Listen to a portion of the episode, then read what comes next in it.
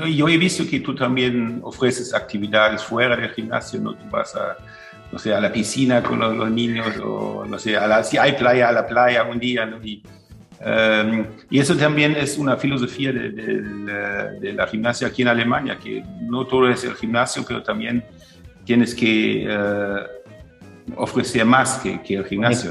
compartir. Claro, yo mira, en la semana tengo seis grupos de gimnasia, pero hay un grupo que me roba el corazón, un grupo que es la masculina, los chicos, y, todos los días tienen ocurrencia, eh, la forma de ver las respuestas que me dan, eh, la forma en que ellos conectan, la forma en que juegan, la forma en que entrenan, la forma en que empujan para hacer un elemento, yo digo, wow, o sea, eh, qué gratitud poder ver que los chicos van aprendiendo elementos que son complejos por ejemplo, ahora estamos trabajando en el, el Pommelhorst, en la caballo con arzones, y de verdad es pero un trabajo muy minucioso. Eh, vi ayer como Pablo estaba haciendo su aparato favorito ahí en el, en el video y, me imaginaba que, cómo debe sentir un entrenador cuando empieza a hacer un molino, un ruso en una competencia. O sea, imagínate todo el trabajo. Sí. me decía ayer, bueno, mi head coach, Emry Farland, que le mando saludos, no sabe español, pero le mando saludos, me decía, hay que hacer 1000, o sea, miles y miles de veces el ejercicio. un deporte de paciencia, ¿no? Como...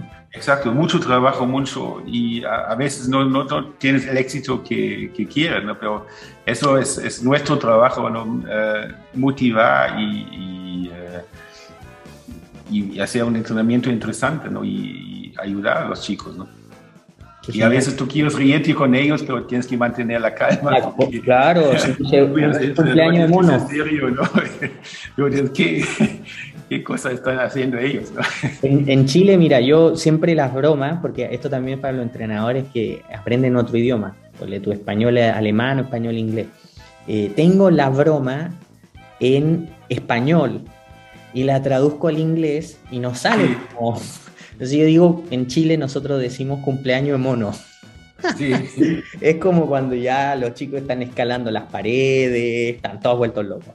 Entonces yo le doy un momento de la clase, 20 o 30 segundos, donde le digo electricidad. Entonces ellos juegan como que se están electrocutando.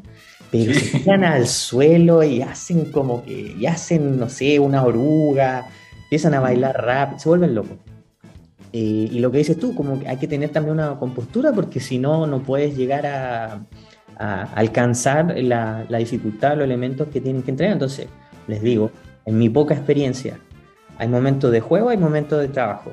Sí, no, pero esos momentos no pueden faltar porque si no hay esos momentos... Te aburres. Eh, te aburres y te... te, eh, te, da la, la, alegría del, del entrenamiento, del deporte, ¿no? Porque si no, ya no te gusta hacer deporte, y si no, tienes la alegría, no, no avanzas, no, no, te frustras y te, te quedas atrás. Claro. Mira, qué bueno, yo que no esperaba esto, pero la conversación que tenemos ahora es increíble, cómo hacer que los chicos se enamoren del deporte. Exacto. Sí. Y bueno, ¿y cómo, por qué te pusieron coach Bole?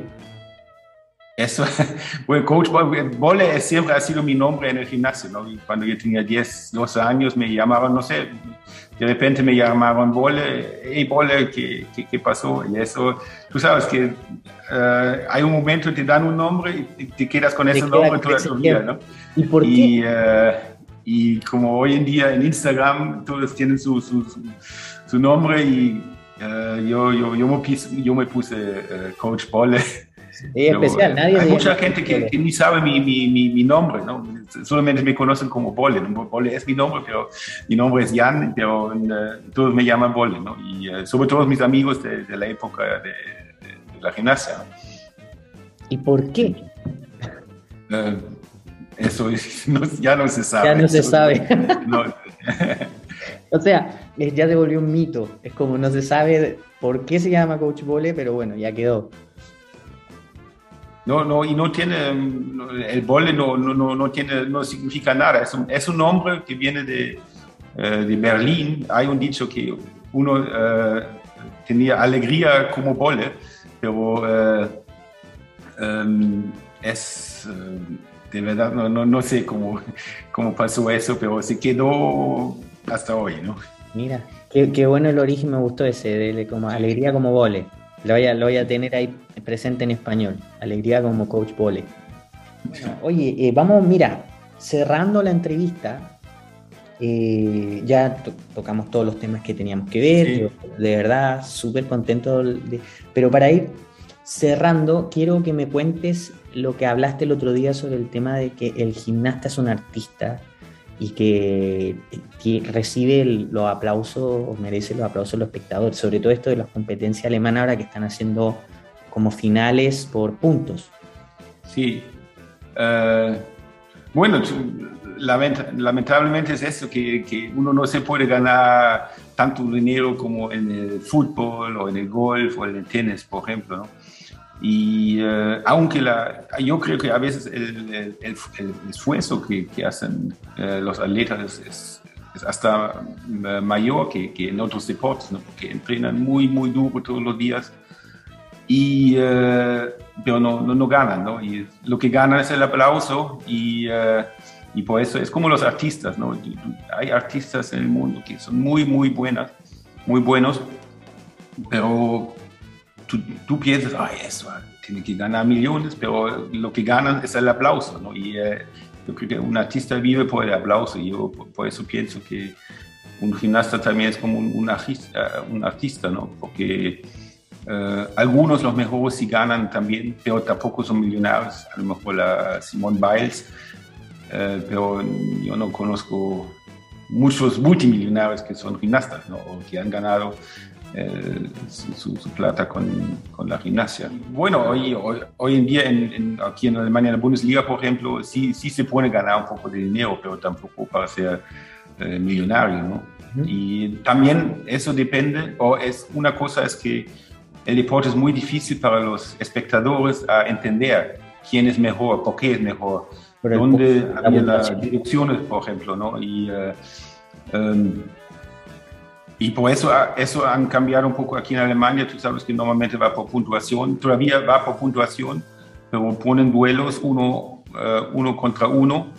Eh, y el que tiene más puntos recibe eh, más puntuación, recibe puntos, pero no, no como no sé, 14.1, pero sí como un punto si, un punto si está dentro de dos décimos, hasta tres puntos si es dentro de un punto, o hasta cinco si son más que dos puntos de diferencia entre este duelo, ¿no? Y eh, intentan hacer el, deporte o la, puntuación del deporte más transparente para los espectadores, porque eso es, es lo más difícil de ese deporte. Si un, un, atleta, un, corredor corre los 100 metros en, 9 segundos, tú sabes que es bueno, pero si un atleta recibe un 15.3, tú no sabes qué, qué significa o de, dónde viene esa, esa puntuación, ¿no? Y eso, eh, por eso es siempre, eh, no hay tanta cantidad de espectadores, muchas veces es, es la familia, los amigos, pero si tú dices a alguien que no conoce la gimnasia, hey, vamos a una competencia de gimnasia, ¿qué va a entender este, esa persona? Es una cofradía a espaldas del mundo. Mm. Sí, eh, bueno, yo mm, quiero preguntarte ahora sobre el futuro. ¿Qué le espera a Pablo? ¿Qué te espera a ti? ¿Cuál es, cuál es la visión que tienen como equipo Brotzio? ¿Qué, qué, qué se viene para ustedes? ¿A dónde están Pues la visión es, seguir así. Para, mí la visión es, es, simple. Para mí da, lo más importante, porque yo estoy disfrutando mucho, es esa relación padre-hijo, ¿no? porque eso es algo único. Yo, yo creo que tengo una relación muy especial con, con mi hijo que, eh, que no muchos padres pueden tener esa relación. ¿no? Nos llevamos bien, a veces nos peleamos, pero uh, yo creo que hay muchos papás que tienen... Son que, que tienen, que tienen esa posibilidad de, pasar tanto tiempo con, con, su hijo, ¿no? Y hablar tanto y uh, trabajar juntos y, uh, celebrar juntos los éxitos. Y, y uh, claro, el sueño de Pablo es participar en los Juegos Olímpicos. Y, y yo, yo con él, ¿no? Pero para mí lo más importante es estar, con él y ayudarle. ¿no? Claro, si, si vamos a un mundial o una Copa del Mundo o a los clubes, pues también yo celebraría eso. ¿no? Eh, mi parte es, es, ayudar, estar ahí para él y eh, eso es, todo. Yo, yo, para mí, uh, claro que es, es, una meta, pero yo, yo estoy contento. ¿no? Para mí es el, mejor regalo tener esa posibilidad de, caminar ese camino con él. Siento que, que usted, bueno, es, imposible no, no tener, eh, ¿cómo se puede decir?, eh, discusiones si los dos, bueno, están, están tirando junto un proyecto que es de largo largo aliento, o sea, entrenar todo lo que entrenan para poder ir a una Copa del Mundo, para postular a ir a una, a una Olimpiada, o sea, es un esfuerzo muy grande. Así que los felicito a los dos. De verdad, yo súper contento de, de, ver que se puede, ver de que un trabajo consciente, un trabajo con valores, con principios, le hace llegar a lo que han llegado. Desearles lo mejor y bueno, por último, preguntarte, ¿qué consejos le daría a los entrenadores jóvenes que te están escuchando? ¿Qué, les, les, ahorrarías tiempo? ¿Qué crees que sería de utilidad para ellos desde tu experiencia? Yo, diría que tienen que mostrar su paciencia por el deporte, eso es lo, más importante, porque si ellos entran al gimnasio con, con, alegría, con paciencia, con motivación, también eso pega a los niños, ¿no? Y eh, em, tú puedes planificar una hora de entrenamiento en, computadora y tener todo escrito en una lista y haces, uh, todo, controlado. Punto, punto, punto, todo controlado, pero eso es, yo creo que los mejores entrenamientos y las, las mejores resultados resultan de, uh, de, un, de, un, de, un, entrenamiento con, con, mucha diversión, mucha pasión y mucha alegría. Yo creo que es eso que es la clave. ¿no? Perfecto. Lo dejamos anotado en el checklist. Eh, Jan Marcos, te voy a visitar, voy a ir para... Sí, eso, aquí tienes tu casa, tú sabes, ya hablamos de eso y nos vamos a ver en, julio entonces. Mira que con Flavio tenemos el toque de Midas, así que lo que queremos lo logramos. Así que ustedes vienen a Dubai el próximo año, que dejamos ya ahí un, un spoiler de LB23. Mucha gente me ha estado preguntando sobre este curso internacional de gimnasia artística en Dubái, a donde yo creo que la familia Brozio venga a conocer Dubái, que tenga mucho gusto. Y, bueno, que también compartan su, forma de ver la gimnasia, a ver si saben inglés, porque tenemos que hablar en inglés acá todos. ¿Saben inglés? Sí, sí, sí. Ah, perfecto, estamos entonces, estamos perfectos. Y bueno, cualquier cosa va a estar Flavio ahí también, así que lo vamos a planificar. Estamos buscando eh, la mejor fecha para el próximo año y, bueno, ver quiénes más se van sumando, que acá el Golfo, o sea, son entrenadores de Egipto, entrenadores de Kuwait, entrenadores de Saudi Arabia, de Jordania, Siria eh, y entrenadores europeos que también están en Dubái acá.